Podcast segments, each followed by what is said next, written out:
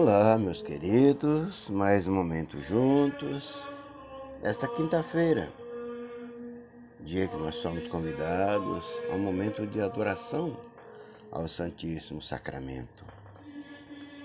Também vamos pedir ao Senhor que nos conceda a graça e o dom da fé, para que, reconhecendo os pecadores diante dele, possamos receber a graça do perdão. É o que nos ensina o Evangelho de hoje. O Senhor esteja convosco e Ele está no meio de nós. Proclamação do Evangelho de Jesus Cristo segundo Lucas. Glória a vós, Senhor. Naquele tempo, um fariseu convidou Jesus para uma refeição em sua casa. Jesus entrou na casa do fariseu e se pôs à mesa. Certa mulher, conhecida na cidade como pecadora, soube que Jesus estava à mesa, na casa do fariseu. Ela trouxe um frasco de alabastro com perfume e, ficando por detrás, chorava aos pés de Jesus. Com as lágrimas, começou a banhar-lhe os pés, enxugava-os com os cabelos, cobria-os de beijos e os ungia com perfume.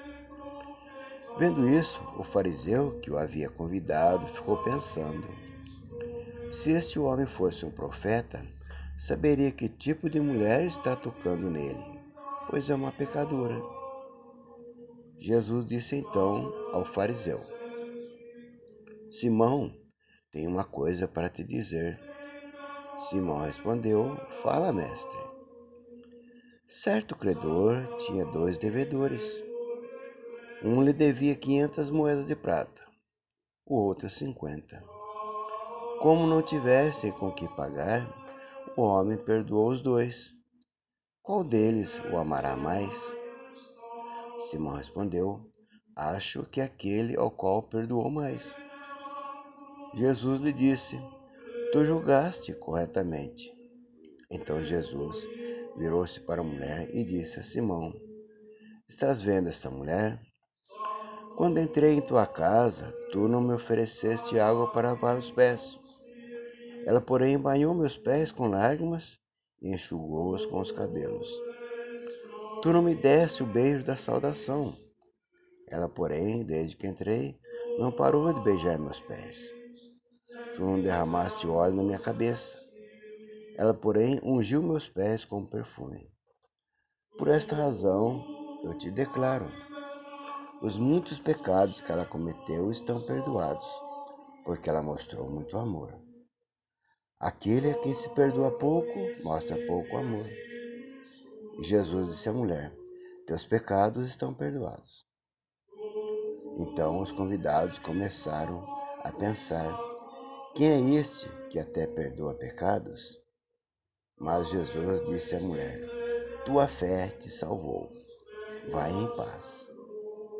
Palavra da salvação, glória a vós, Senhor. Meus queridos, dize-me com quem tu andas e eu direi quem és. A partir desse ditado, vemos as relações de exclusão que são estabelecidas entre santos e os pecadores. É claro que quem é santo não pode conviver com os pecadores, pois correrá o risco de se contaminar e se tornar um deles. Esta é a lógica da mentira, do farisaísmo que marca a vida de muitos de nós. Ninguém é santo, pois só Deus é santo. E o pecado marca a nossa existência. E quem disser que não é pecador é mentiroso. Logo, não somos melhores que ninguém. Se uma pessoa é reta de coração, deve conviver com todos para que possa testemunhar a todos o amor de Deus, a vivência na busca da santidade e assim colaborar com a conversão dos pecadores.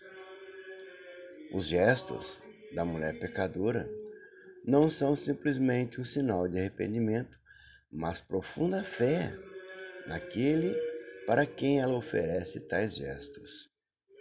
Ela crê em Jesus, o médico que chama os pecadores à conversão.